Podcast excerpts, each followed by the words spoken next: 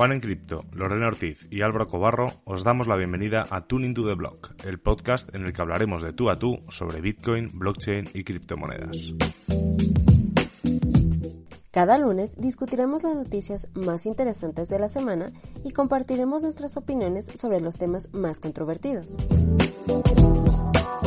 Además, Todas las semanas tendremos invitados especiales con los que podremos conversar, debatir y lo más importante, aprender de los temas que levantan interés en esta industria de las criptomonedas.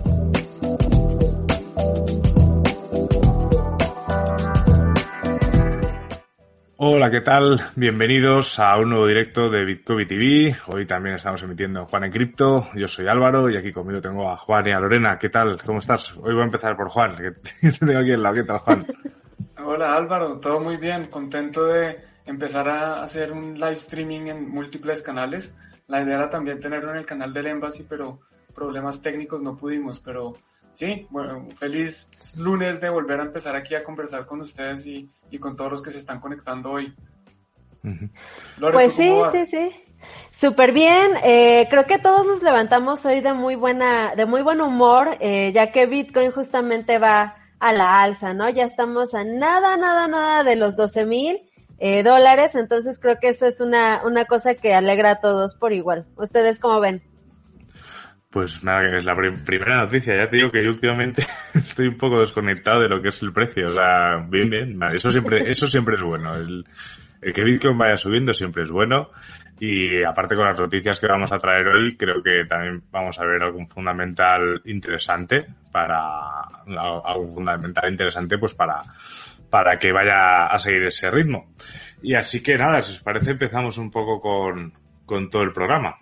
Empecemos. Claro que sí. Bueno, pues como sabéis, eh, hacemos todas las semanas una encuesta semanal para eh, que vosotros, la audiencia, decidáis cuál es la noticia un poco más así de la semana de las que os proponemos. Y en este caso eh, ha habido también una clara ganadora. Llevamos dos semanas con claras ganadoras y, es así. O sea, ayúdanos a escoger tu noticia preferida. Y las noticias eran billones listos para Bitcoin, MTGOX hasta diciembre, 60% de Ethereum no se mueve y las CBDC no son criptomonedas. A mí personalmente la, la CBDC me, me, apetecía discutirla, aunque, aunque voté, como podéis ver aquí el TIC, el tema de los, de los billones. ¿Cómo sabías que era, no son criptomonedas? Porque yo pensé que iban a pensar que era, sí, CBDC es no criptomonedas, pero en realidad la noticia sí era de no son criptomonedas. Ah, pues porque como, como considero que no son criptomonedas, yo creo que el subconsciente ya me, el subconsciente ya me, ya, me dijo que, que, era algo así. Creo que, creo que tiene por ahí. Pues yo pensé que unas personas iban a, a, pensar algo distinto, pero bueno, me alegra que no haya sido así. No, sí se entendía, sí se entendía. ¿Sí, también? Ah, bueno. Sí, yo también entendí eso, lo mismo. Eso es.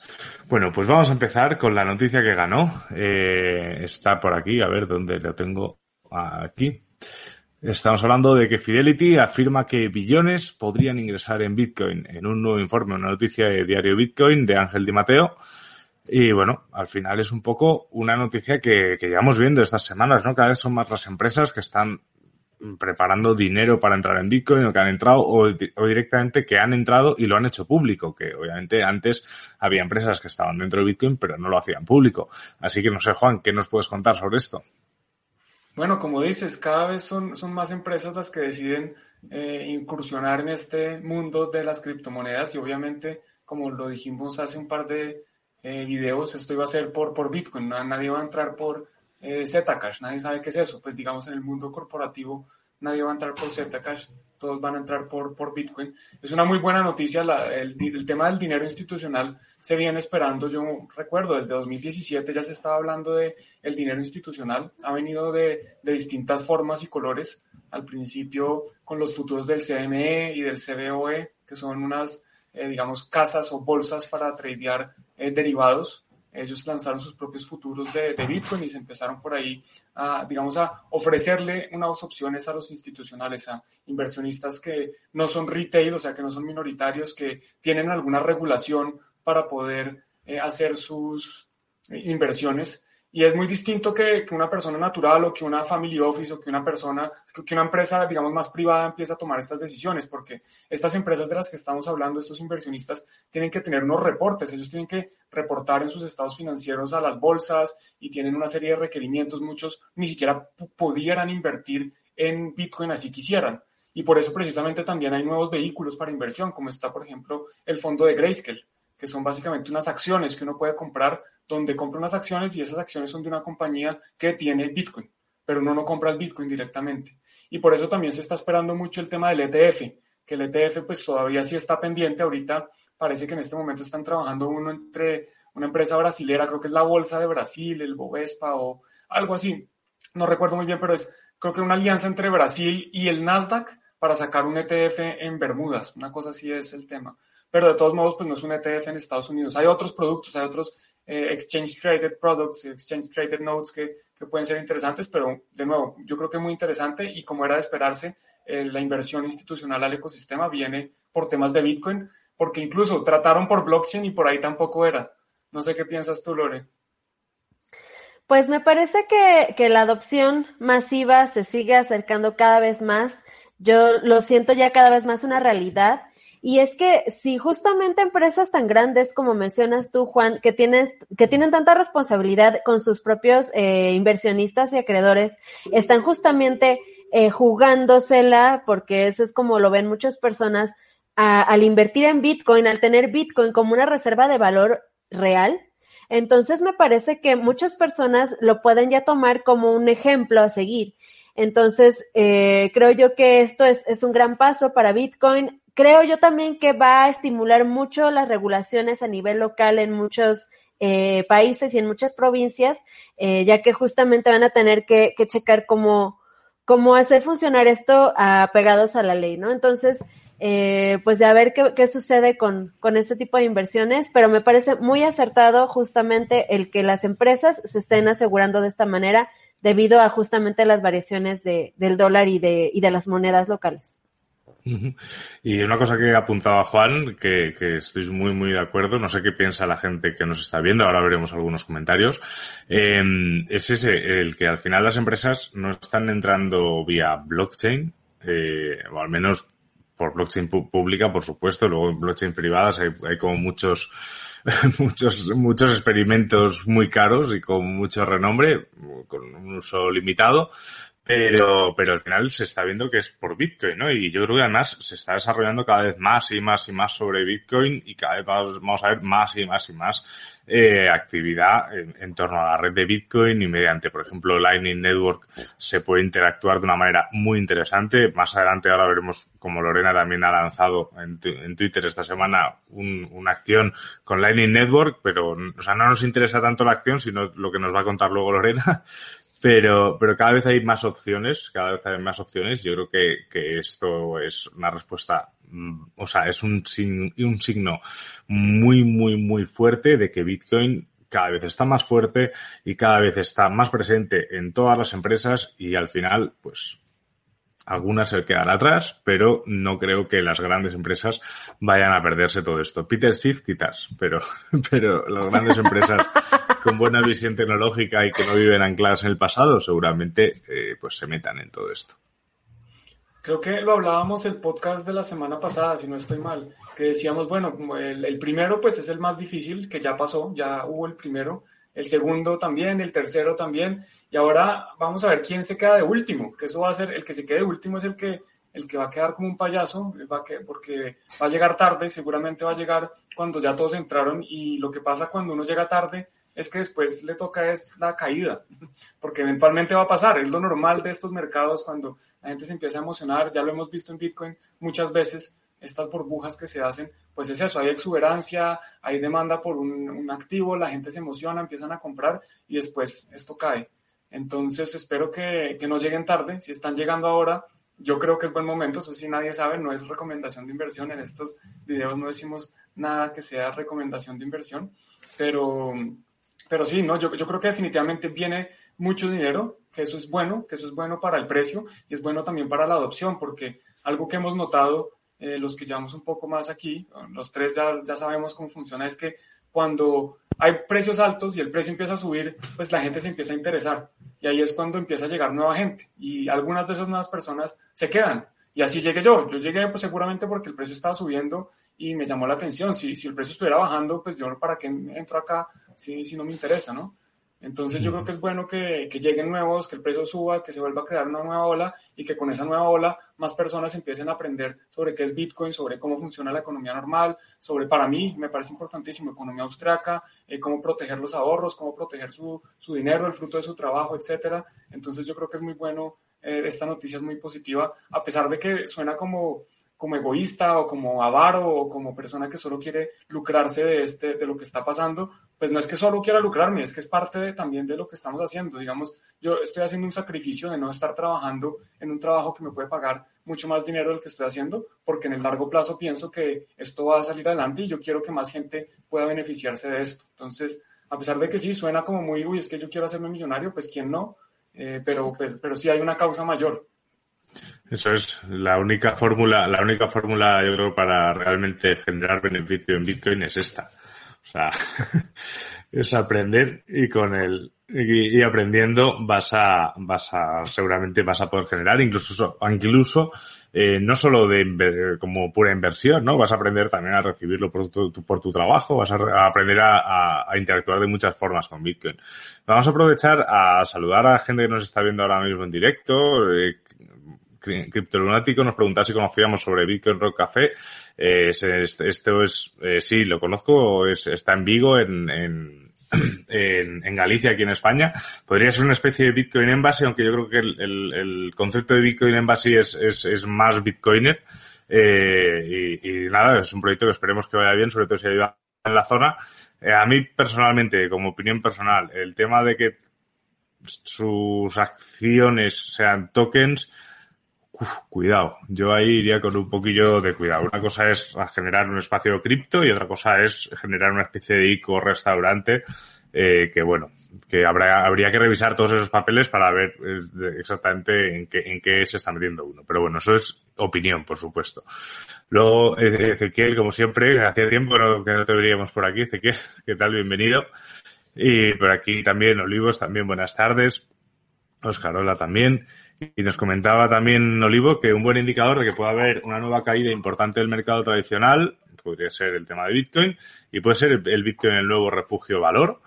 Esta es una pregunta que yo creo que se discute muchísimo en los, en los foros. No sé qué, no sé qué piensan mis compañeros. Yo creo que a Bitcoin, para ser realmente un refugio valor como lo que conocemos y como lo que conoce todo el mundo eh, ahora mismo, eh, yo creo que le queda, pese a que creo que mis ahorros están más seguros en Bitcoin que, que en cualquier otro valor. Incluso me atrevería a decir el oro.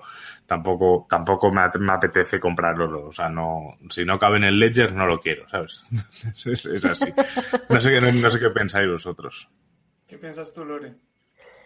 Pues me parece que el, el concepto de refugio valor eh, está transformándose gracias a Bitcoin, porque generalmente lo que uno buscaba antes de, la invención de Bitcoin era un activo o algo que mantuviera su valor tal cual a, perpetuidad, o sea, a lo largo del tiempo. Sin embargo, Bitcoin, pues nosotros sabemos que por su misma naturaleza de escasez y el hecho de tener el conocimiento de que justamente solo va a haber 21 millones, pues eso en lugar de mantener su valor, más bien lo incrementa, ¿no? Lo cual eh, puede funcionar muy bien como una forma de ahorro, más, de, más que de preservación del valor mismo. Eh, sin embargo, para mí también es un, refugio valor, e incluso eh, pues yo lo utilizo para, para guardar mi, mi dinero que voy a utilizar más adelante en la vejez, ¿no? O sea, ese es mi plan de retiro porque de hecho muchos jóvenes, más, más jóvenes que yo, más o menos de mi edad, pues no tenemos ningún plan de jubilación, no tenemos eh, seguro social, no tenemos como muchas prestaciones que tuvieron tal vez generaciones anteriores, lo cual hace muy, muy, muy difícil el, el poder planear una, una vejez eh, decente, ¿no? Entonces, por ejemplo, yo lo utilizo de esa forma y no sé, ¿ustedes cómo lo utilizan, Juan? Yo también, para mí es mi método preferido de ahorro. Yo prefiero ahorrar en Bitcoin que en cualquier otra moneda o cualquier otro activo eh, lo que dices es muy cierto, el depósito de valor, eh, por definición, es poder guardar, preservar valor en el tiempo y en el espacio. En el tiempo, en este momento, lo que nos referimos es lo que dices tú, que yo tengo valor hoy y que en el futuro ese valor se vaya a conservar. Y Bitcoin es una buena forma de preservación de valor con el incentivo adicional de que tiene un potencial de valorización más alto que otros activos. Eh, yo estoy seguro que el oro por lo menos tiene una probabilidad más alta de seguir existiendo y de seguir teniendo valor en 20 años, en 100 años, porque es que ya lo ha hecho por, por 5.000 años. Pero por otro lado, el oro no se va a valorizar, no se va a doblar en valor. Y yo, un joven de 35 años, pues yo estoy dispuesto a arriesgar un poco más y, quedar, crear en un depósito de valor que es un poco más volátil, que tiene una menor probabilidad de seguir existiendo, pero una mucho mayor probabilidad de valer mucho más. Entonces, pues yo prefiero un oro que, eh, perdón, un, Bitcoin que el oro, sin quitarle nada al oro. Yo personalmente, a, diferencia de Álvaro, a mí sí me gustaría tener una posición importante en oro como parte de un portafolio diversificado. Mm. Sí, estoy de acuerdo. Al final, pues eh, yo creo que lo que decís vosotros, bueno, hablo hacia la audiencia, lo que dicen mis compañeros, eh, o sea, tienen mucha razón. estamos hablando de, que generaciones jóvenes eh, nos hemos dado cuenta de, de que a lo mejor un plan de pensiones clásico o un fondo de inversión o un depósito, da igual lo que sea, eh, no nos, no nos, no nos garantiza nada en, en, un futuro, incluso un sistema de pensiones públicos tampoco hay ningún tipo de garantía que, por ejemplo, en España dentro de 20, 30 años vaya a haber, vaya a haber pensiones para la gente.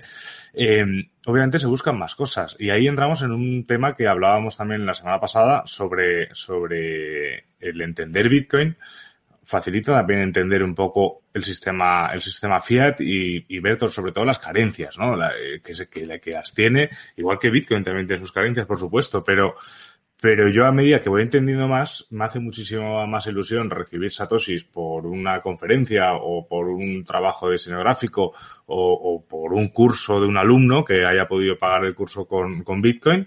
Eh, a mí personalmente me hace más ilusión que, que, a ver, obviamente, siempre que entre en ingresos en, en, la empresa siempre es algo muy bueno, ¿no? Pero, pero realmente yo cada vez que veo más movimiento de, satoshis dentro de lo que son las cuentas de Bitcoin o las mías propias, eh, creo que al final es, siempre es buena noticia y es que algo se está haciendo bien. De acuerdo. yo, si yo pudiera, preferiría mi salario 100% en Bitcoin. ¿En serio? Sí, yo sí.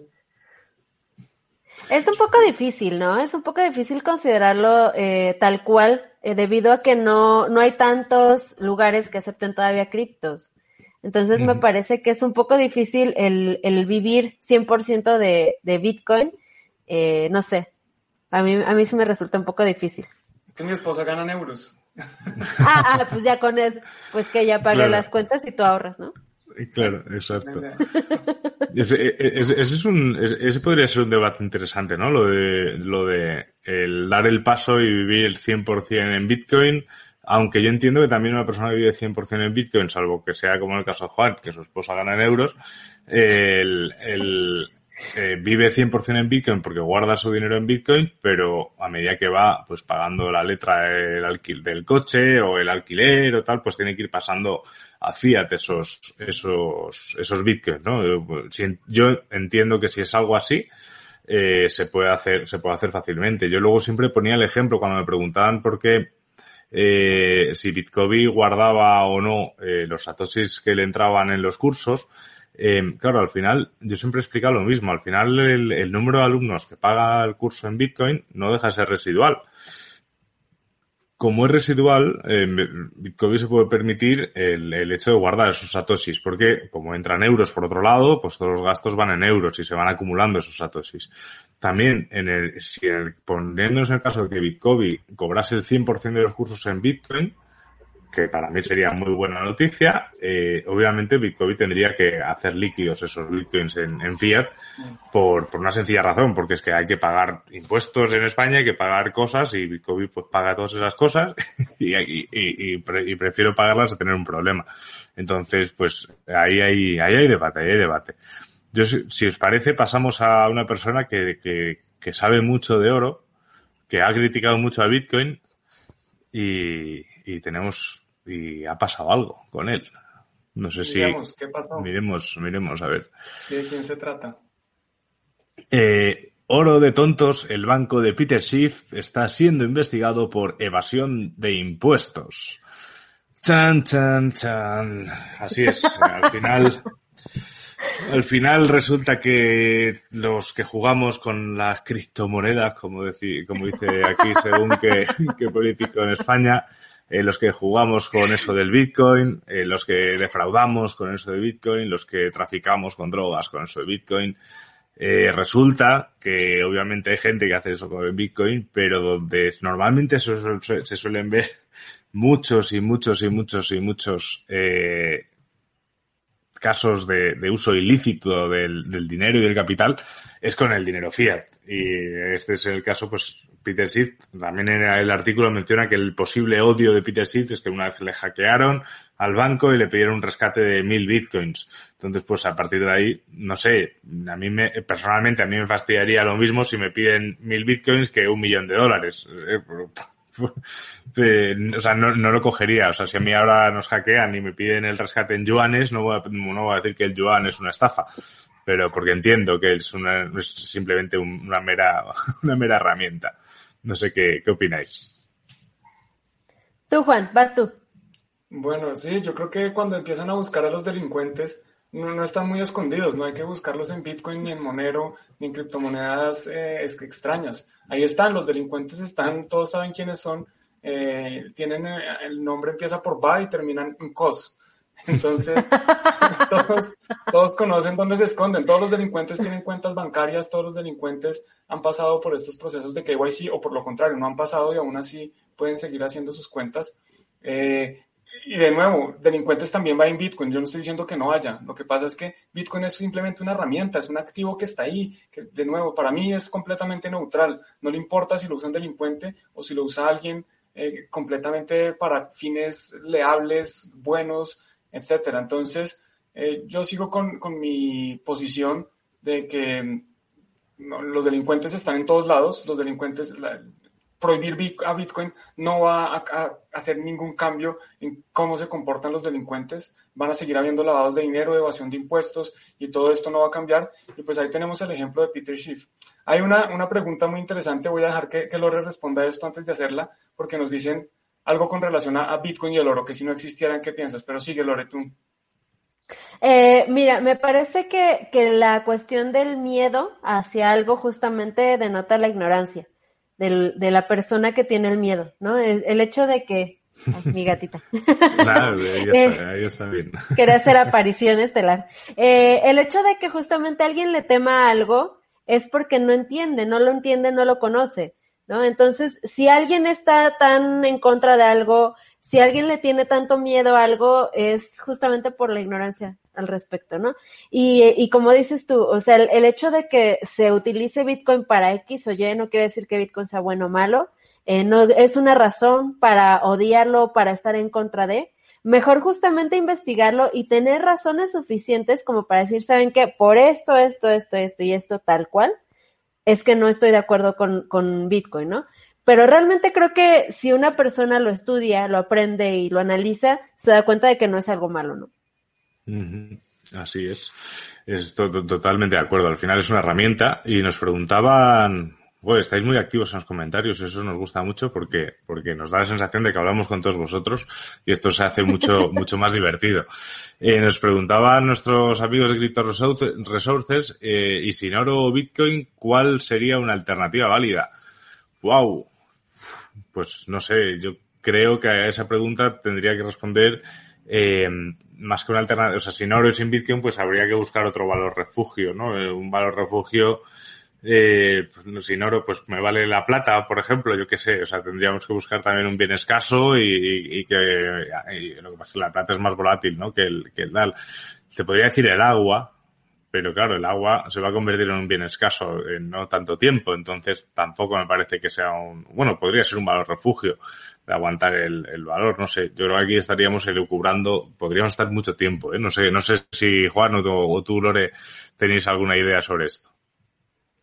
No, pues coincido contigo. Me parece que si no existiera ninguno de estos dos recursos, eh, pues no sé, estaríamos como un poco a la deriva, ¿no? Porque en tiempos de, escasez de ciertas eh, cosas, como dices tú, eh, Álvaro, por ejemplo, el agua, pues sí, o sea, el, valor subiría mucho y, y, es algo que vamos a necesitar siempre, ¿no? Sin embargo, el almacenamiento, el cuidado y todo es, es una cuestión muy difícil, ¿no? el em, transporte. A mí se me, el transporte también, a mí se me ocurría hasta, en cierto punto, hasta las armas, ¿no? O sea, creo yo que sería, o sea, podrían mantener más su valor, sin embargo, pues en muchos lugares es ilegal, ¿no? O no sé. El, punto de ser lo que ustedes dicen, es algo que sea escaso, es algo, es un activo duro, es un activo que no puedan producir más. Eh, definitivamente no es un papel que pueden imprimir, eh, por ejemplo, la Tierra. Tierra no van a crear más Tierra, a menos que colonicemos otro planeta. Yo creo que Tierra puede ser una buena inversión con todos sus defectos, que no la puedes transportar, eh, no es resistente a la censura, no es resistente a la confiscación. O sea, en cualquier momento llega el gobierno y te dice, listo, este pedazo de tierra es mío, te expropian. ¿Y qué puede hacer uno? Pues nada. Lo mismo, por ejemplo, bienes raíces bienes raíces no es fácil crear más oferta. Eh, y para crear más oferta hay que trabajar, hay una prueba de trabajo, literalmente hay que abrir unos huecos, crear unos cimientos, levantar ladrillos para arriba y eso pues toma trabajo. Entonces yo creo que activos duros y por otro lado yo buscaría también activos productivos, que pueden ser el caso de, las acciones. Hay, compañías que funcionan, que son buenas, que van a generar un flujo de caja eh, positivo y que van a generar un retorno a futuro hay que ver cuáles son, pero eso ya toma un análisis mucho más grande. Y algo de lo que yo creo que es interesante de Bitcoin es que le permite a cualquier persona, sin necesidad de tener que ser un analista financiero y de hacer proyecciones de flujo de caja y descontarlos a la tasa de descuento apropiada y hacer un montón de complejidades, es comprar un activo que saben que ya es duro, que no hay que hacer mucho análisis, que saben que por lo menos debería tender a mantener su valor porque eh, la oferta no va a aumentar, es un activo duro, nadie puede imprimir más Bitcoin de la nada, tiene que poner trabajo y por otro lado, la demanda, si vemos que sigue habiendo gobiernos que quieren eh, hacer confiscaciones, que quieren hacer las cosas mal, pues va a seguir aumentando. Entonces, mi, mi, respuesta es buscar activos duros, buscar activos que nadie puede imprimir y que tienen valor intrínseco, que va a haber demanda, que la gente va a querer eh, tener estos activos. Eso es, y nos comentaba también, eh, Olivo nos decía que el tiempo podía ser un, un valor refugio porque, porque todos vendemos nuestro tiempo a cambio de dinero. Eh, uf, lo que pasa es que ya invertir en tiempo, estamos entrando en una película de ciencia ficción que la hay, ¿eh? hay una que, que, se van pasando, que pagan las cosas con, con minutos, ¿no? Y el que se queda sin minutos se muere. Eh, pero bueno, también el caso, mira, hablando del tiempo, Juan y yo hemos mencionado muchas veces el, el, el el caso de Empesa, ¿no? En África. Al final la gente está, está intercambiando minutos de, de hablar por el teléfono, de saldo para hablar por teléfono, para comprar bienes y servicios, incluso para hacerse transacciones. Yo te mando 10 minutos y tú te vas a la tienda de al lado y los, y los vendes y te dan efectivo. Eh, lo que pasa es que no sé si lo consideraría un activo de inversión. Bueno, a lo mejor puede ser. ¿eh? tengo ahí 4.000 horas en el teléfono y con eso me voy moviendo por todo, ¿no? Es una opción también. Es, sería, sería curioso. A mí el caso de empresa me parece súper chulo y, y, y, me parece que es algo digno, digno de estudiar. Y nos, no sé si, ahí lo, malo es que dependes de la empresa central, que si se quiebra Safaricom, eh, se te van tus minutos. Entonces. Totalmente. Pues eso es, eso es, eso es. Y, y, nos preguntaba Romel que cómo empezar en este mundo del Bitcoin. Estoy dando mis primeros pasos en trading también. Pues yo aquí, Romel, pues mm, nos va a tocar tirar para casa. O sea, tanto estas tres personas que estás viendo en el directo, tanto Juan como Lore como yo, eh, tenemos proyectos para Encrypto, Bitcoin en Masivar, Bitcoin, en el cual vas a tener mucho contenido a la, al alcance de la mano, ya sean guías, artículos, las comunidades de las redes sociales, que siempre te van bien, van a ir bien para informarte y si quieres dar un paso más, pues también tenemos el curso de Bitcoin para principiantes. Y ya con el tema de trading, yo te aconsejaría antes entender bien Bitcoin y luego poco a poco eh, meterte en el tema de trading, ¿no? Porque creo que es importante entender bien en qué se estás, en qué te estás metiendo antes de aprender a analizar velas, que bueno, que eso siempre es una ayuda a la hora de decir cuándo entrar o cuándo salir, pero a mí siempre me sale mal y, y no es porque no sepa leer una gráfica. eso es así. Sí, súper importante lo que dices, Álvaro, porque eh, bueno, incluso para el trading necesita muchos otros conocimientos aparte de saber qué es Bitcoin, ¿no? eh, comportamientos de mercado, eh, cuestiones incluso de psicología. Entonces, eh, sí, yo, mi recomendación también sería primero aprende Bitcoin y luego ya que entiendas bien Bitcoin, checas bien lo de trading, pero también necesita mucha preparación. Mucha. Eso es. Eso es. Y nos preguntaba, estáis, me encanta que preguntéis de verdad muchísimo y, y al final pues esto se convierte en una especie de, de tal, de, de, rueda de prensa interesante que nos dice Rodrigo Lucas. Eh, ¿Existen proyectos DeFi utilizando solo Bitcoin sin tokens? Eh, este es un debate interesante, ¿no? Y se ha dado en muchos canales DeFi, eh, que hay gente que dice que, por ejemplo, RSK eh, representa DeFi sobre Bitcoin o Money on Chain es DeFi con Bitcoin, pero también está la parte que esto todos son, eh, son gente que utiliza Bitcoin como colateral, pero sobre todo son tokens RC20. Entonces, mm, no sé si podríamos hablar de DeFi en Bitcoin al DeFi que te refieres. ¿eh? Yo estoy. Juan escribió en Bitcoin un artículo que es que se llama Bitcoin el primer proyecto DeFi, porque si hablamos de finanzas descentralizadas, Bitcoin claramente es un proyecto DeFi y el primero, el más robusto y el que tiene prácticamente más utilidad y, menos fallos, ¿no? Entonces, yo creo que es interesante que también entiendas que podemos hablar de diferentes tipos de DeFi y si vamos a lo que es finanzas descentralizadas, por supuesto que existen proyectos sobre Bitcoin porque Bitcoin de por sí son finanzas descentralizadas. Si te refieres a todos los protocolos que están saliendo ahora, yo creo que lo que se está haciendo, sí, se acerca a Bitcoin en si hablamos de RSK o de, o de dólar o de money on chain, pero no considero que sea realmente Bitcoin. No sé si mis compañeros opinan igual. A ver, es que el, el R Bitcoin, RBTC, el Smart Bitcoin, pues es muy similar a un WBTC, o sea, es, un token en otra blockchain que representa eh, Bitcoin como, como subyacente, es como un derivado de Bitcoin. Entonces, no estoy muy seguro porque sería, es, es otro token, es otro token, no es Bitcoin, que simplemente está respaldado por un Bitcoin. Sin embargo, hay un proyecto que se llama Atomic Loans, eh, que en este momento está pausado porque encontraron un error en el código, que utiliza Bitcoin para pedir préstamos, utiliza Bitcoin como colateral para pedir préstamos en, en otra cadena y utiliza directamente Bitcoin. Bitcoin queda bloqueado.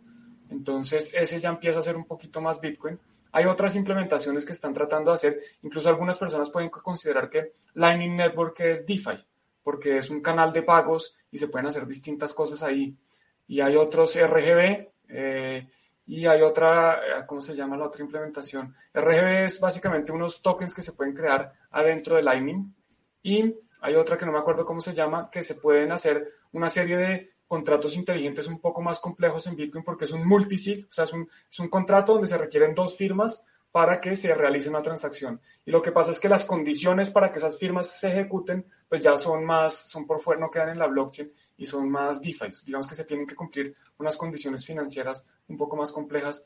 Eh, sin embargo, digamos que todavía no es que exista algo fuerte o grande que, que sea considerado, digamos, DeFi en Bitcoin. Pero pues sí, lo que dice RSK de pronto es lo más cercano, pero de nuevo, tiene token. Hay un token ahí que se llama RBTC, que no es BTC. A ver qué sucede también con la implementación de Taproot, porque hasta donde tengo entendido esto va a mejorar eh, todo el panorama en Bitcoin para poder desarrollar contratos inteligentes de, de de manera más eficiente, ¿no? ¿Cómo ves, este, Juan? Sí, creo que para muchos de, los, de las cosas que se quieren hacer con Bitcoin se necesita la actualización de, de Taproot y, y, de las Schnorr Signatures, de las firmas nuevas de Schnorr. Eh, esto viene, pero es que en Bitcoin el proceso es demorado. Bitcoin es muy lento para hacer actualizaciones porque es que para eso es. Bitcoin es para funcionar como dinero demorado, lento, robusto. No es para empezar a experimentar y romper cosas como se hace en otras formas de desarrollo. En una startup la forma de avanzar es rompiendo cosas y está bien, pues eso es como se hace. Con Bitcoin yo no quiero que rompan mi dinero, porque es que yo tengo precisamente mis ahorros y confío en Bitcoin es precisamente por eso, porque se mueve lento, pero seguro. Entonces, sí, esperar. Yo creo, yo creo que tomará tiempo, de pronto muchos meses, ojalá menos. Eso es. A ver, a ver, hay que estar muy atento. Yo creo que al final, a medida que os vayáis metiendo en tema cripto eh, y en tema Bitcoin, vais a ir leyendo todos los días y de repente vais a llegar a algo que no entendáis y pensáis que ya lo entendíais todo y es mentira, ¿no? O sea, estamos hablando de gente que lleva aquí muchos años, que lleva, pues eso, prácticamente desde el principio, sigue hoy discutiendo cosas que hace años que deberían estar resueltas, o sea que, que hay ahí historia. Voy a leer unas preguntas, unas preguntas más antes de pasar. Eh, nos preguntaba Daniel eh, si escuchamos algo sobre Bretton Woods Moment, mencionado por, el, por la presidenta del Fondo Monetario Internacional, y cómo podría impactar en Bitcoin. Yo personalmente no he escuchado nada. No sé si Juan o Lore habéis escuchado algo sobre creo, el tema. Creo que Juan, creo que Juan justamente está, estuvo platicando sobre algo así, porque estaba hace rato escuchándote justamente en, en el noticiero de Bitumi. Sí, pues a ver, eh, Bretton Woods, para los que no saben rápidamente, esto es un acuerdo al que se llegó después de la Segunda Guerra Mundial para que todo el dinero del, mundo, no sino de, del mundo occidental y de algunos países de este, como puede ser Australia y Japón, estuviera respaldado por oro. Entonces, básicamente, el dólar estaba respaldado por oro y las demás divisas estaban respaldadas por dólares, que estaban respaldadas por, por oro. Entonces Estados Unidos guardaba el oro, emitía dólares y esos dólares pues la gente podía ir a reclamar su oro. Eso es el acuerdo Bretton Woods. En el 71 se rompe el acuerdo Bretton Woods. Richard Nixon, el presidente de Estados Unidos, en ese momento dice, de malas, yo ya no voy a devolver el oro. Ya ustedes, eso que tienen son unos papeles, unas notas, unos certificados, que es una deuda con el gobierno de Estados Unidos, pero ya no representa oro. Yo sí leí un poquito sobre qué, se trataba. Eh, hay, muchas eh, teorías o muchas personas que quisieran que volviéramos a, esta época donde el oro era el valor refugio. Esto se llamaba el patrón oro, que donde el dinero realmente estaba respaldado por oro, por eso lo llamaban el patrón oro. Y como la deuda del mundo está creciendo tanto y no está respaldada por nada, los billeticos que nos imprimen y las monedas y el dinero digital, porque en la mayoría es digital, no está respaldado por nada, pues hay una corriente de eh, pensadores que quiere volver a implementar que ahora el dinero vuelva a estar respaldado por oro. Pero no estoy muy seguro cómo lo quieren hacer, creo que fue solo una mención, no es que haya un, un movimiento serio al respecto. Los bancos centrales no creo que sean muy amigos de estos porque ellos son amigos de, de, mantener sus políticas monetarias y de, poner, de poder espichar el botón de imprimir o dejar de imprimir y subir las tasas o bajar las tasas cuando quieran. Con el patrón oro pierden mucha de esa movilidad porque ya no pueden imprimir cuando quieran. Tienen que tener oro para poder imprimir para que eso que imprimen esté respaldado por oro. Hoy en día no, hoy en día imprimen lo que les da la gana sin tener ningún respaldo. Entonces, no sé muy bien de qué se trata, es, es muy reciente lo que está saliendo, eh, pero sí vi que sí, este, movimiento está. ¿Qué puede pasar con Bitcoin? Que es la pregunta al final. Eh, pues en teoría, si, si el mundo llegara a volver a adoptar un patrón oro, no habría tanta necesidad de Bitcoin, porque, porque ya tenemos un dinero duro de verdad. Lo que pasa es que, de nuevo, Bitcoin tiene otras propiedades que no tiene el oro. Y es que, por ejemplo, es resistente a la censura. Yo, así, así el dinero esté respaldado por oro, si yo tengo que pasar por un banco, el banco me puede pagar, cortar mis pagos. O si tengo que hacer un pago internacional un domingo, pues el banco está cerrado, entonces tampoco puedo.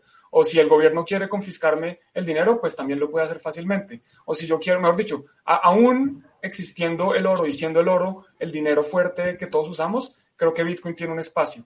Entonces no, no creo que eh, afectaría tanto Bitcoin. Lo que pasa es que de pronto el total de mercado, eh, ¿cómo se llama? Addressable market, el, mercado al que Bitcoin podría acceder, pues deja de ser tan grande porque ya no solo sirve, hoy en día sirve para muchas cosas, en, este, en ese momento no, no serviría para todo lo que hoy sirve. Por ejemplo, no serviría para eh, guardar valor a largo plazo, para eso tenemos otras cosas. Eso es como mm. lo que puedo pensar de, al respecto. Está bien. Leeré sobre, el tema porque es algo que sí que sabía, o sea, lo del acuerdo, no recordaba el nombre, pero sí que sabía cómo, cómo había funcionado todo eso y lo de Nixon, pero no, no, no recordaba exactamente, ni tampoco sabía qué estaba pasando ahora algo actualmente.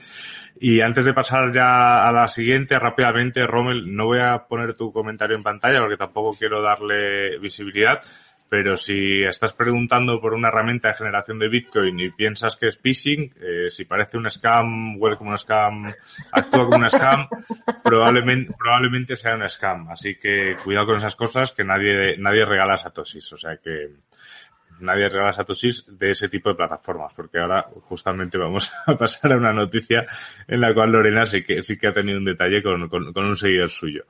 Eh, bueno, Lorena, nos vas a tener que explicar aquí bastantes, bastantes cosas. Eh, publicabas el, el, domingo, publicabas, eh, feliz domingo queridos bitcoiners, voy a enviar 2.000 satoshis por Lightning Network al primero que me adivine que son los dispositivos que tengo en la mano y le dé retweet. 20.000. 20.000, 20.000, perdón. Sí, 20.000, se me, se me escapó un cero. Eh, eh, lo primero que yo pensé, Lorena, es que tenía sus rayadores en la mano. otro también, otro también pensó lo mismo.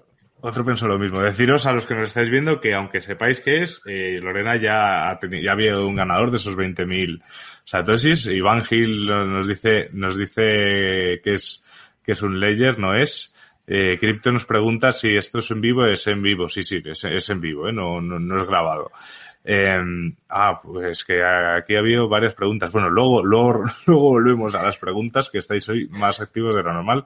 Y yo creo que Lorena, creo que nos puedes explicar tú perfectamente qué, qué son esos subrayadores mágicos que tienes ahí. Ok, uh, no se abren para que vean que no, no son rayadores como dice Álvaro. y como pueden ver, acá dice Gotena y está de hecho este parpadeando.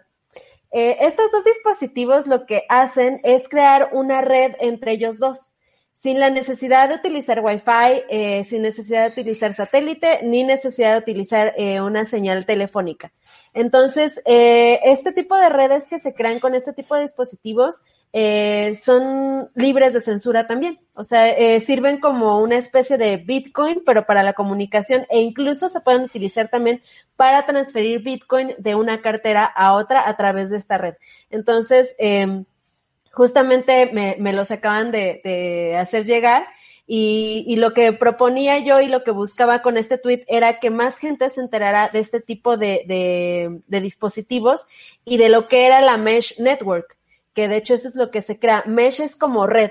Entonces uh -huh. lo que hacemos entre pares es crear una red unos con otros para poder entablar comunicación y también transferir Bitcoin. Esto es muy, muy importante, ¿saben por qué? Porque eh, todos sabemos que en muchos países ha habido mucha censura en cuanto a las telecomunicaciones, eh, sobre todo, por ejemplo, en, en países como Hong Kong eh, o países donde ha habido mucho movimiento civil, eh, muchos grupos se ponen de acuerdo a través de WhatsApp o de correos u otros medios de comunicación. Sin embargo, a veces han sido interceptados por las autoridades y eso, eh, pues sí, eh, provoca una censura en, en, los medios de comunicación. Por eso es muy importante tener este tipo de redes activas para evitar la censura y para asegurarnos de que de nuestra libertad de comunicación y de transferencia de, de valor. ¿Qué les parece, chicos? Súper. Me parece súper interesante. Y, eh, joder, Lorena, creo que vamos a, a, terminar aquí el directo y empezar otro nuevo para hablar solo de esto. sí, están padrísimos. Y de hecho, o sea, estos se pueden eh, transportar, los puedes transportar en tu, en tu mochila.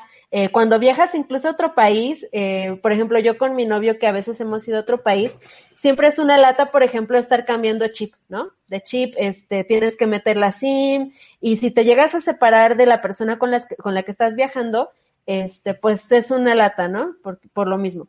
Eh, o tienes que estar pagando planes o cosas así. Y pues con estas dos cosas, si no nos separamos tanto, o sea, si estamos dentro de la misma ciudad, podemos comunicarnos unos con otros e incluso mandar localización de GPS. O sea, si no sé dónde estoy, si me perdí, oye, sabes que ven por mí porque no sé dónde estoy, ¿no? Y ya le mando la, la, localización. Entonces, este tipo de dispositivos son muy buenos y mi iniciativa aquí en la Ciudad de México es crear una red entre todos los que puedan eh, obtener sus dispositivos y de esta manera poder eh, comunicarnos de manera más eficiente. ¿Qué, ¿Qué, alcance tienen? Eh, me parece que de un kilómetro. Okay. O sea, no es mucho, pero si hay más dispositivos cerca, lo que hace justamente es crear un puente, ¿no? Entonces, si yo, por ejemplo, estoy aquí en mi casa eh, y mi novio está hasta el otro lado de la ciudad, pero entre nosotros dos hay varios dispositivos activados, lo que hace es como el Lightning Network, ¿no? O sea, se pasa de dispositivo en dispositivo hasta llegar a, a la persona que necesito contactar. Qué bueno. Buenísimo. Qué bueno, yo estuve viendo, sí que cuando vi en los comentarios eh, de Twitter que, que, lo, que lo mencionaban, eh, sí que estuve cotilleando un poco. La verdad es que tienen, por lo que vi, esto no es una publicidad, ojo, eh, o sea, es un, no. nos pareció una, una buena, una muy buena in iniciativa de Lorena y nos pareció súper interesante. Eh, estaban en torno, creo que dos dispositivos te vienen de dos en dos, eh, creo que en torno a los 150 dólares, si no me equivoco, en la web. Lo estoy diciendo de memoria, lo he mirado esta mañana y, y hoy han pasado muchas cosas durante el día como para, como para acordarme exactamente de eso. Pero me parece una iniciativa súper chula y, y ojalá en México se, en Ciudad de México se apunte más gente. Aquí en Madrid, Juan, creo que vamos a tener que liar un poco también a, a la gente para, para hacer un poco lo mismo, ¿no? al final es un poco, es, muy interesante. Esto es algo que creo que como una red, una, una, red así se tiene que construir en comunidad, ¿no? Y eso es muy importante el, el, el, que nos pongamos muchos de acuerdo porque, claro, al final, joder, estar operando, eh, por ejemplo, Bitcoin directamente eh, en Madrid o en vuestra ciudad sin necesidad de conectarte al wifi, eh, eso es privacidad absoluta, ¿sabes? Entonces, creo que, creo que es algo súper interesante y sobre todo también porque mencionabas tú, Lorena, que hay sitios en los que iguales no tiene por qué haber buen internet o, buena, o buena conexión 4G o 5G o, la que sea, ¿no? Entonces, con esto al final se, se puede llegar. Yo conozco proyectos que planteaban eso a la hora de generar una especie de nuevo Internet descentralizado. Siempre había un problema, lo que tú decías, y, lo que mencionaba también Juan o Rodrigo en los comentarios, que, era sobre todo el tema de, de, la, de la cobertura que tienen. Y es que, claro, en zonas muy pobladas, como por ejemplo puede ser Ciudad de México, eh, pues obviamente si pues bastaría pues con una serie, bueno, es muy grande Ciudad de México, así que no serían pocos de los dispositivos para cubrir todo Ciudad de México, pero por ejemplo en, en España, eh, y seguro que en México pasa igual, hay muchas zonas que están muy alejadas unas de otras, ¿no? Entonces serían soluciones válidas para núcleos urbanos y no, y no tan válidas a lo mejor para zonas más rurales o habría que colocar algunos así en antenas o, o no sé, o sea, el, de, hecho, de hecho, eh, hay una iniciativa de parte de, esta empresa para em, embajadores tal cual eh, que promuevan el uso de este tipo de, dispositivos para crear las mesh networks y venden dispositivos que son no de este tamaño, sino que son así grandes.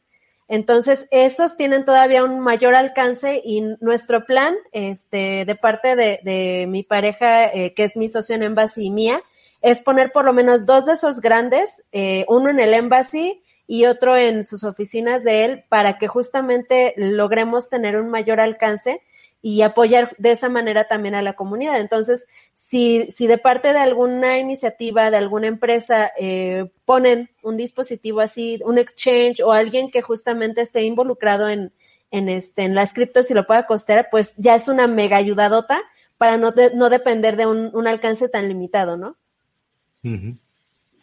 Buenísimo, sí, a mí me encanta. Yo estoy, eh, voy a seguir estudiando esto porque eso es otra madriguera que hay que meterse, que yo creo que es complementaria al tema de Bitcoin. Entonces, hay que estar ahí. Yo sé que en Venezuela está el tema de, creo que le llaman Locha, Locha Mesh.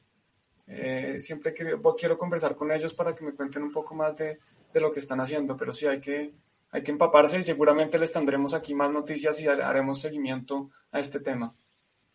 Eso es, eso es, eso es. Y volviendo a las preguntas, eh, estaba aquí repasando, Jenny nos preguntaba qué pasaría con las regulaciones anunciadas a declarar en España. Eh, bueno, para los que no sepáis, en España se ha, se ha, anunciado que las, los exchanges y compañía estén, estén donde estén, tienen que informar de la tendencia de criptomonedas, porque, lo dice así lo dice así la ministra, eh, de las criptomonedas, eh, pues eso, pues de la tendencia, etcétera. Eh, bueno, eso no es algo nuevo. Al final sí estamos hablando de regulación, de blanqueo de capital. En España no siempre ha sido así. De hecho, la mayoría de exchanges, eh, sobre todo en el español, tienen que, tienen que tener ese punto. Lo que sí que esto aquí sería interesante que José Antonio Bravo pudiese venir un día para explicarlo también pero lo que él comentaba es que, claro, eso está hablando de la tenencia en bancos, ¿no? El, el, el, que tú lo tengas en un ledger o que lo tengas una clave en una, una wallet custodia, eh, nadie va a obligar a Ledger a decirle al gobierno cuántos bitcoins tienes, porque directamente Ledger no lo sabe. O si tú tienes una, o si tú, o tú tienes un paper wallet y tienes ahí guardado todo, nadie va a ir al papel ese con una pistola a decirle, oye, ¿cuánto hay aquí? ¿Sabes? O sea, es así. Ojo, si es obligatorio, es obligatorio. Yo no te voy a decir que no lo hagas, pero, pero lógicamente, eh, eh, si tú tienes custodia de tus criptos, nadie puede olvidar, nadie va a ir a un exchange a decirles cuánto tienes, ¿no? Es cuestión de, de la privacidad que quieras utilizar tú en, el tema Bitcoin. Y lo estoy viendo así, no sé si algo, queréis decir alguno, eh, Lore Juan, sobre esto hay que esperar a la regulación. Hay, que, esperar, a que salga el documento definitivo para poder tener una opinión un poco más informada. Yo quería volverme rápidamente a un comentario de, Alejandro Serrano, aquí rápido, que dice, la idea de cobrar salario en Bitcoin está muy bien y me gusta la idea de pero debido a la volatilidad yo no sé si dormiría tranquilo. Y debido a la volatilidad yo no dormiría tranquilo sin Bitcoin, porque así como puede caer 10% en un día, también puede subir 10% en un día y yo no quiero dormir sin ese 10%. Y también el día que, el día que vayan a confiscarles el dinero no les van a avisar el día antes. Esto ha pasado varias veces, ha pasado en distintos países, en Chipre, en Grecia, en Argentina, y eso es de un día para otro, un domingo. Un domingo uno se despierta y ya le dicen, ya no tiene la mitad de su dinero. Entonces, pues yo prefiero dormir con Bitcoin, duermo más tranquilo. Pero sí, de acuerdo, la volatilidad es una, una barrera para la adopción y pues yo creo que eso va a cambiar en el, en el mediano largo plazo. Eso es. Al final, el, el, eh, la volatilidad está también. Es que es el, que, el mismo caso, por ejemplo, que, que la Bitcoin Family esta, ¿no? O sea, a mí cuando es súper guay la historia de alguien que vende todo y todo va a Bitcoin, pero hay que recordar que Didi era millonario antes de vender todo. O sea, yo si vendo pues todos los discos que hay aquí atrás, a lo mejor pues me da para un Bitcoin. Quizá. No, no creo, porque no creo, porque vendí algún disco caro ya. Entonces, eh, entonces vale, yo con ponle que sumo dos, tres bitcoins entre el coche, la casa, lo que sea, pues con eso tampoco viviría tranquilo, ¿no? Entonces eh, hay que también conocer un poco las circunstancias de cada uno, o sea, eh, hay, está la clase alta y está la clase media y la clase baja, ¿no? No lo, no es lo mismo irte a Bitcoin cuando no llegas a final de mes que cuando, cuando vas sobradísimo. Cuando vas sobradísimo te puedes permitir esas caídas, incluso una caída del 70% como ha sufrido Didi, ¿sabes? Porque Didi vendió todo cuando, estaba todo Bitcoin muy arriba, no es que entrase en el 2012. Entonces, bueno, eh, al final pues eso y al final él también está haciendo más cosas. Quería, quería agregar información sobre lo de la Mesh Network, porque me quedé medio intranquila del alcance. Ahorita ya lo busqué puntualmente, porque ayer que me leí el manual no, este, no encontré la información puntual, pero ya leí, son 80 kilómetros de distancia. Entonces ah, sí es una, sí es una distancia muy, muy buena. Eh, y yo creo que sí, pues, abarcas una gran parte de la ciudad con un solo dispositivo. Entonces, 80 kilómetros está muy bien. Está muy bien, sí, sí. De hecho, Cristian lo ponía que es una red perfecta para Venezuela y Bitcoin vivo todo el tiempo. En Venezuela estuvimos hablando en tu, en blog con Aníbal sobre el nodo satelital y lo que ha mencionado también Juan de que ya se están haciendo estas iniciativas y estaremos encantados de, de, escucharlas. Y mm, preguntaban por aquí, eh, Krypton, ¿qué pasaría si gana o pierde Trump con Bitcoin? Eh, pues sinceramente no lo sé. Yo creo que Trump ganó hace cuatro años, pues, pues podía pasar algo similar. No sé, eh, al final no, no sé, tampoco creo que, no sé, Trump tampoco se ha, se ha posicionado ni a favor ni en contra, ¿no? O sea, de hecho no ha dicho mucho sobre Bitcoin, lo ha mencionado alguna vez de pasada, pero pero no sé, yo qué sé, pues la gente podría pensar que Trump es inestabilidad para el mundo, por lo tanto la gente podría ir a Bitcoin y subir, pero también vimos que, que no era así, con las acciones subieron, ¿no? Tenían que bajar si ganaba Trump y vamos, y se fueron para arriba porque Trump es pro empresa, pro empresa, pro empresa. Así que no sé, podemos jugar a de las adivinanzas, pero, pero no sé, no sé si alguien quiere, si alguno queréis mojaros, yo no me mojo, no, no lo sé yo creo que cualquiera de los dos presidentes que gane viene más dinero, van a imprimir más dinero. Entonces yo creo que al final eso es bueno. Eh, lo que sí es cierto es que en este momento hay una correlación fuerte entre, entre los índices accionarios, especialmente el Standard Poor's y las criptomonedas, especialmente Bitcoin. Entonces, si llega a caer el mercado por alguna razón, seguramente Bitcoin va a caer porque la gente cuando salen, digamos, cuando se llama eh, flight to quality. Si, si quieren salirse de activos riesgosos, se van a salir de todos los activos riesgosos y van a buscar liquidez. Pero yo creo que eso sería momentario, sería similar a lo que pasó en marzo, que cae todo y Bitcoin obviamente rebota más fuerte y más rápido que lo demás. Eso es lo que yo creo, pero pues tampoco es recomendación de inversión. Eso es. Y, y, uy, que estaba viendo, nos hemos alargado hoy. Claro, es que habéis preguntado mucho. O sea, pero bueno, y queremos dejar respondidas todas las cosas, que eso está muy bien. Y Jenny volvía que en el momento de monetizar esos bitcoins tienes que declarar. A ver, Jenny, yo te digo, o sea, eh, la obligación de declarar está ahí. De hecho, si tú pagas con una tarjeta Coinbase o cualquiera de estas que, pagas con euros, en teoría el paso de Bitcoin a euros se considera también que está ahí. Y si lo has hecho con ganancias, eso está grabado también con ganancias.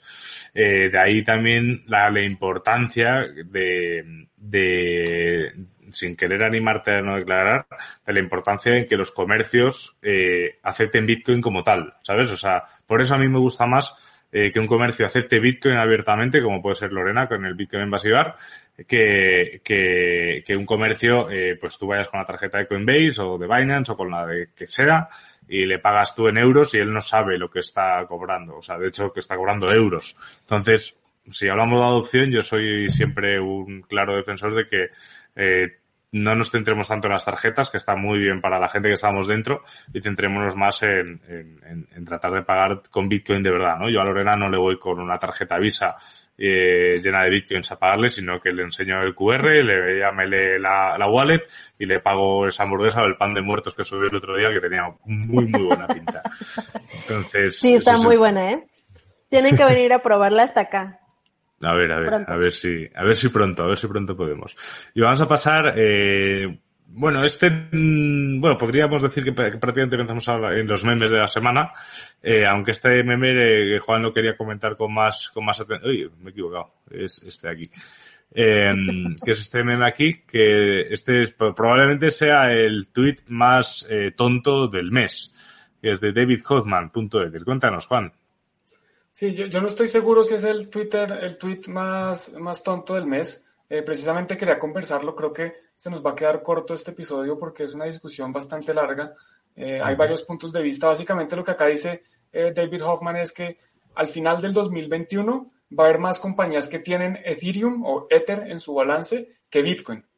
entonces aquí yo explico un poco las dos posiciones. A ver, el que cree que no es porque cree que más compañías van a tener Bitcoin como activo refugio de valor, de pronto en su, en su liquidez para guardar sus excesos de, recursos, entonces prefieren guardar Bitcoin. Los que quieran guardar eh, Ethereum en teoría es porque van a experimentar, porque quieren utilizar finanzas descentralizadas o, alguna serie de contratos inteligentes en Ethereum que, que se necesita Ether para ejecutarlos. Entonces esas son como las dos posiciones yo no estoy seguro si es muy estúpido. Yo personalmente, ¿qué creo? Yo creo que 2021 es muy pronto. Yo no creo que muchas compañías vayan a empezar a experimentar con Ethereum antes del 2021.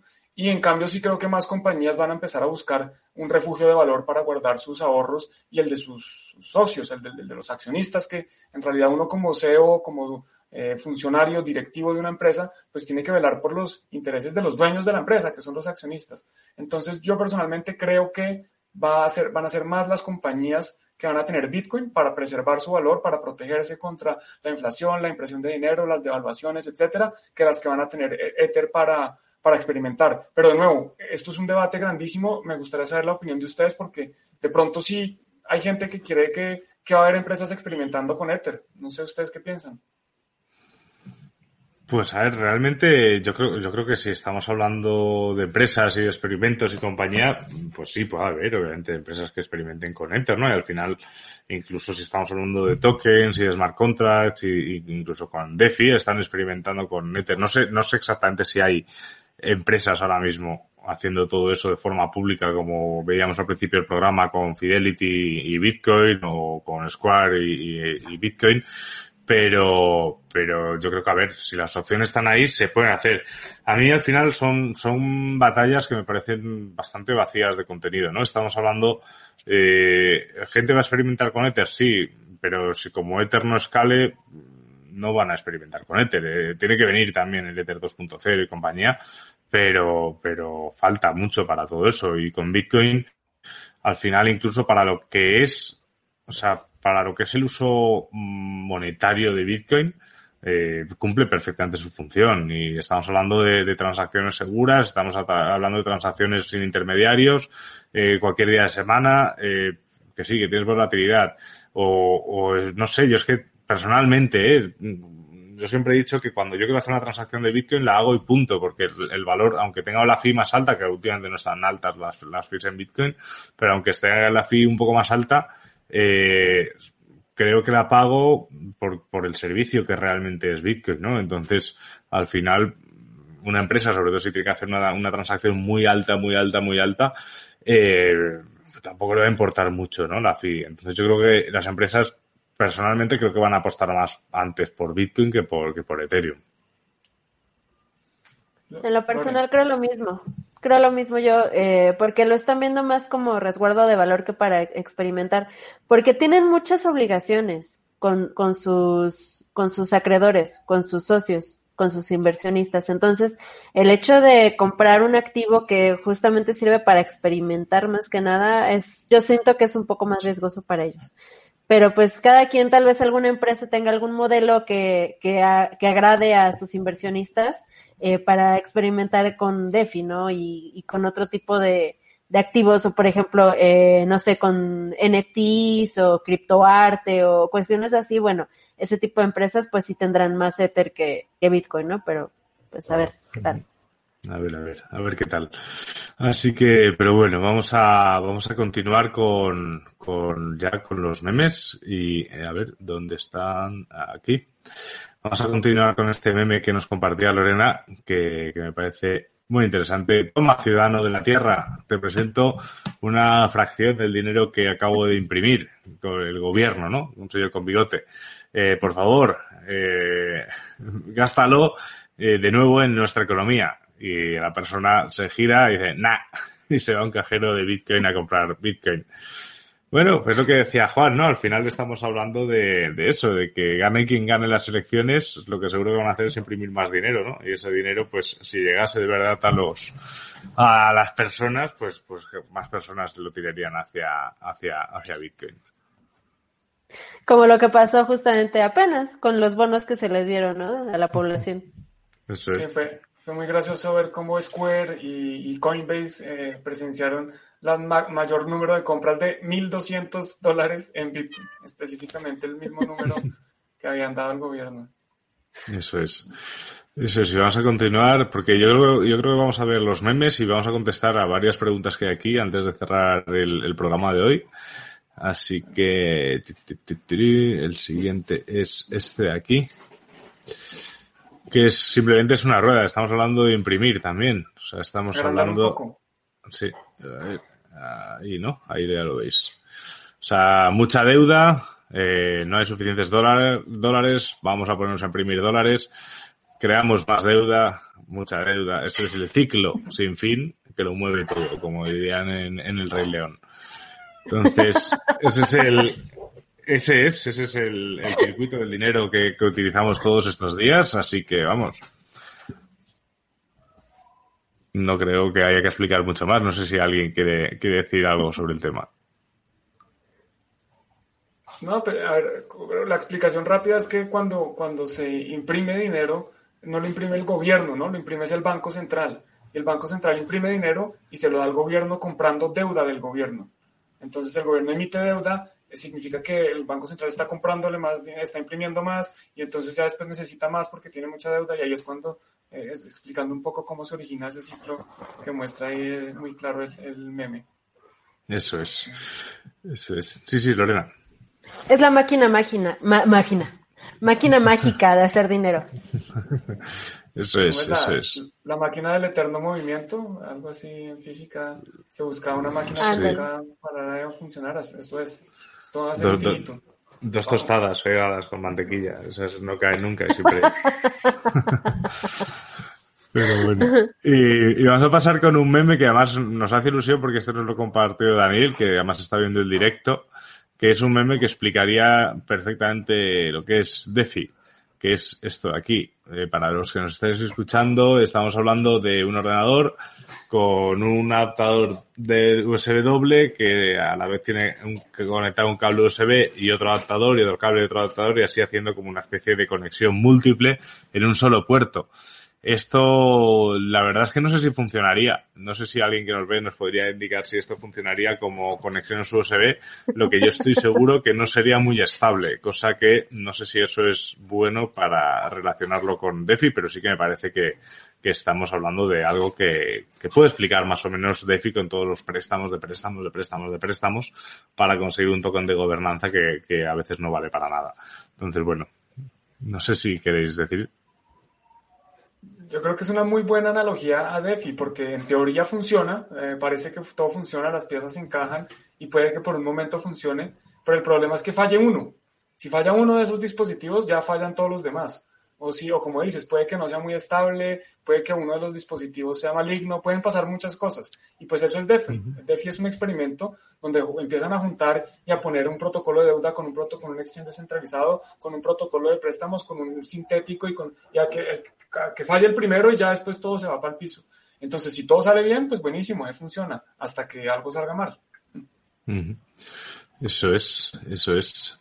Y bueno, si os parece, eh, vamos a poner aquí unos cuantos comentarios que, habéis dicho y comentamos eh, rápidamente. Si alguien, si alguno de vosotros dos, Lorena, Juan, quiere decir algo más, eh, cortadme para, para todo esto. Nos preguntaba Krypton que qué opinamos de Good Dollar. Eh, sé que es una moneda como de renta básica universal, que, que está detrás de Toro con un fin social.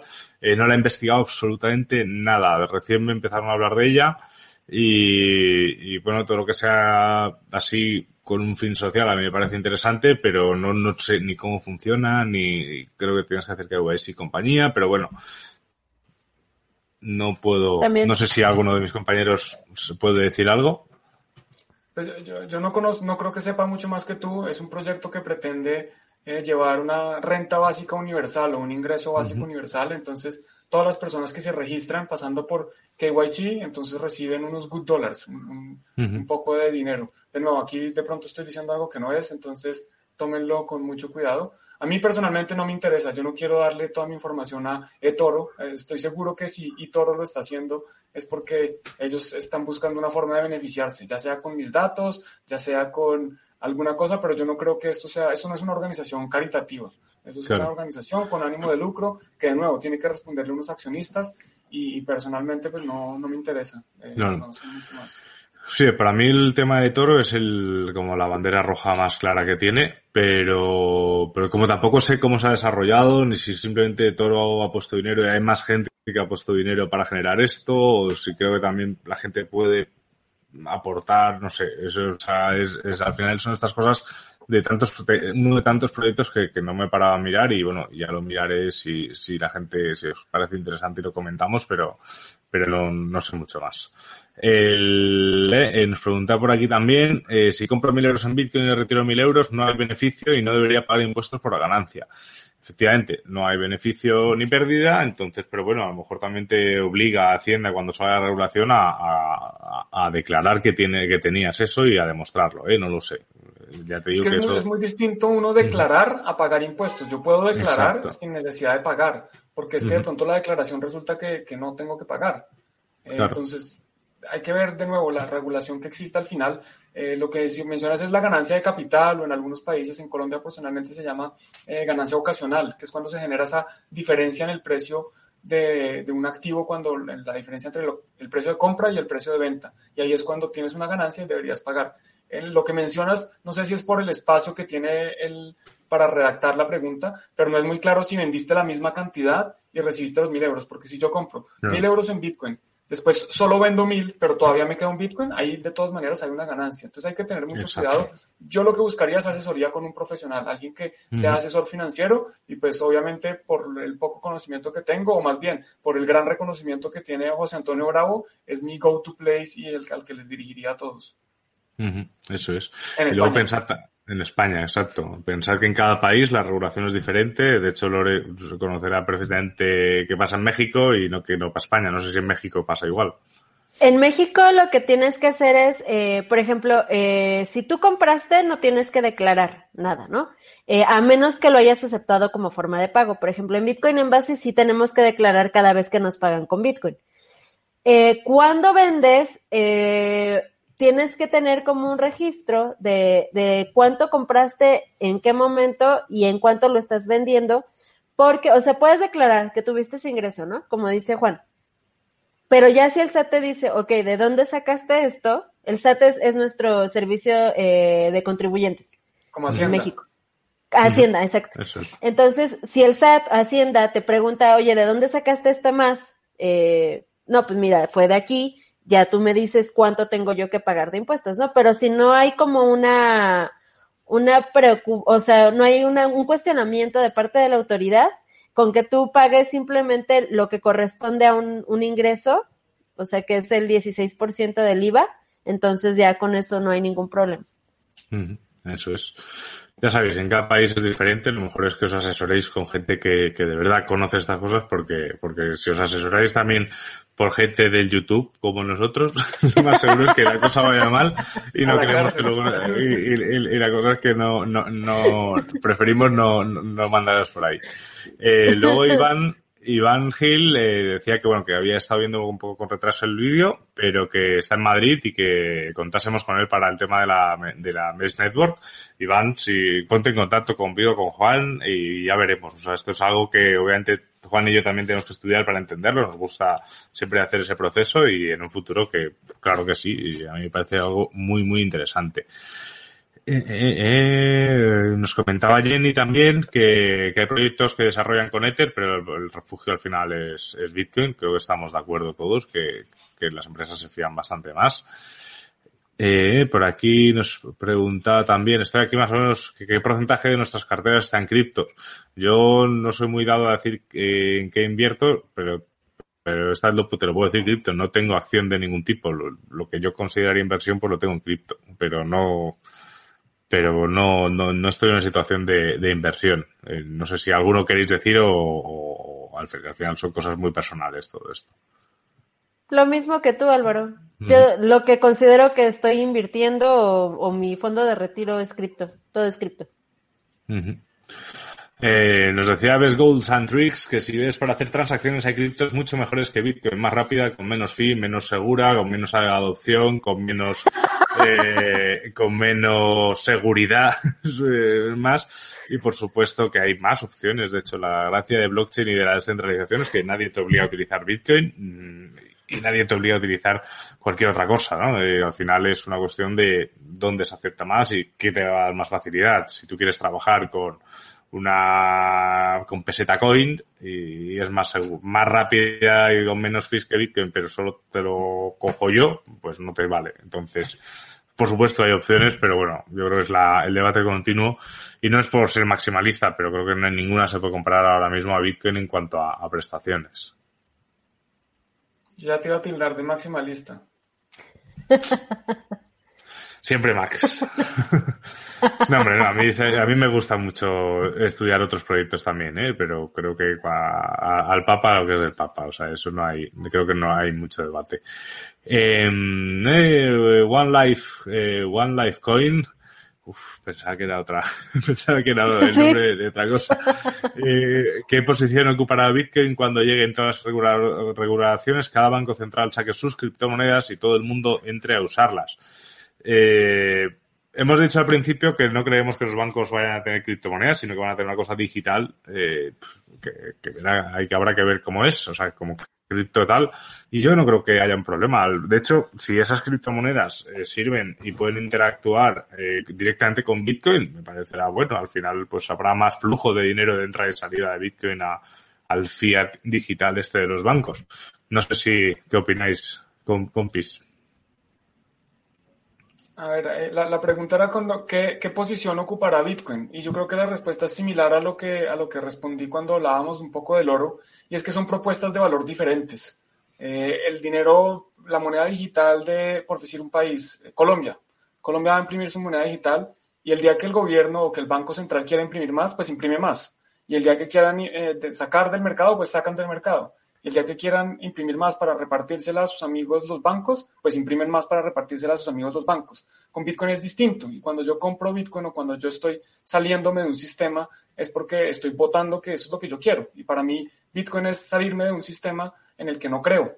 Entonces, si existe el euro digital o el dólar digital o el peso digital, pues todos son víctimas eh, o posibles víctimas de estas decisiones de imprimir más cuando les da la gana, cuánto les da la gana y dárselo a quien les da la gana, mientras que con Bitcoin es distinto. Entonces yo creo que Bitcoin va, va, a seguir manteniendo su posición de un dinero neutral, un activo neutral que no depende de lo que unas personas quieran, sino que depende de unas matemáticas, de un código que está escrito y que todos los ordenadores que se conecten a esa red tienen que cumplir al pie de la letra porque si no se salen del consenso y listo. Entonces yo creo que va a seguir teniendo su misma posición de un activo inconfiscable, incensurable, transparente, resistente a la censura, etcétera, etcétera, todas las características que podamos decir aquí sobre Bitcoin. Eso es.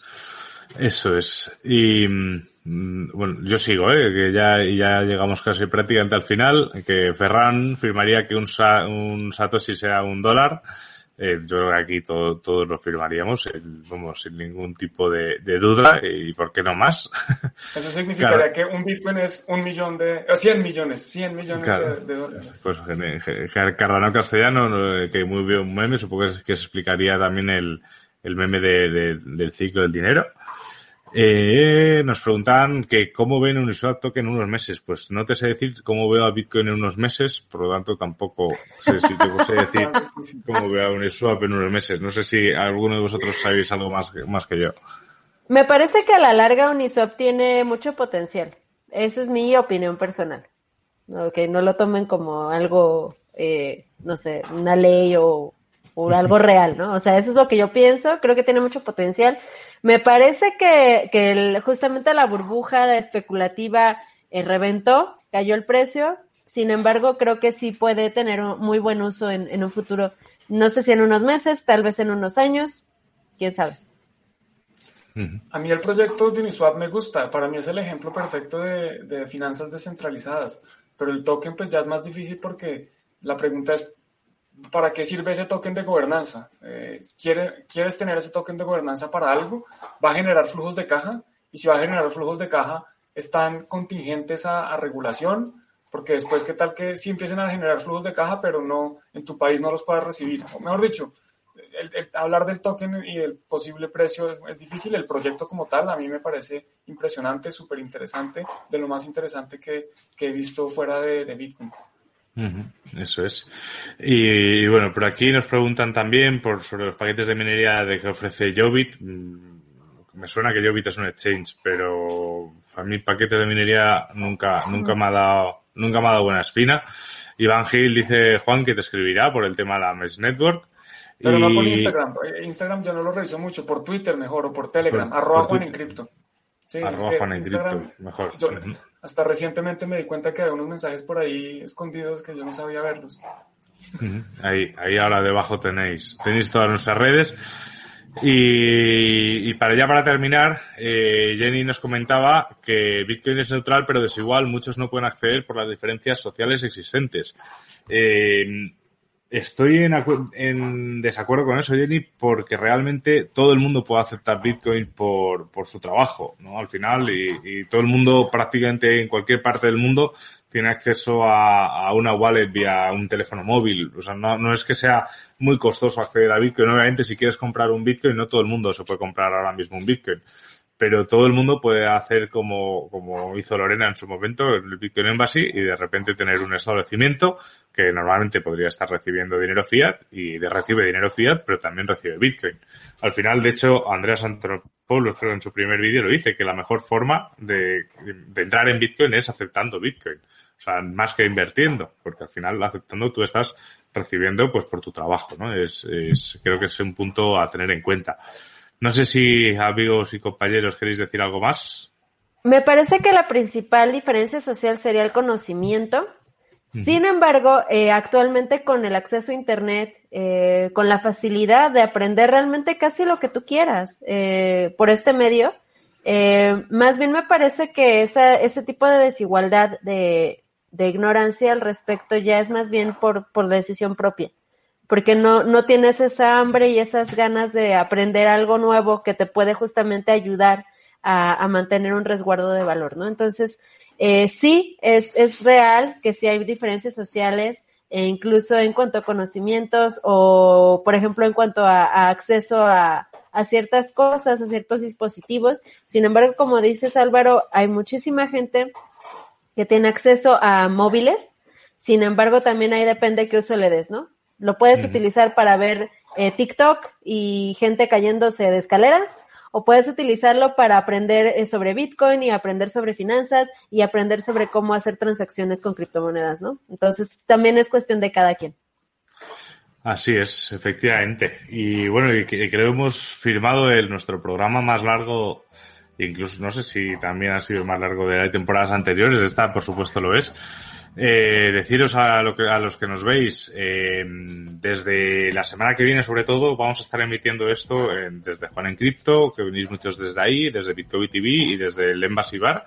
Y en la descripción abajo tenéis el link de los tres canales y nos ayudaría de verdad muchísimo a los tres a crecer y, que os suscribieseis a los tres canales de ahí es triste pedir, pero peor es robar. Entonces, os podéis, suscribir ahí, que nos ayudaríais mucho. Os garantizo, eso sí que os lo puedo garantizar, el precio de Bitcoin no, que tanto Juan sube contenido eh, muy interesante, el, el Embassy Bar con Lore también sube contenido y hace directos muy interesantes, y en Bitcoin hacemos lo que podemos, pero creo que también es interesante. O sea que, eh, estaría muy bien que os, que os suscribieseis porque eso al final es lo que también nos ayuda a crecer y cada vez llegar a más gente.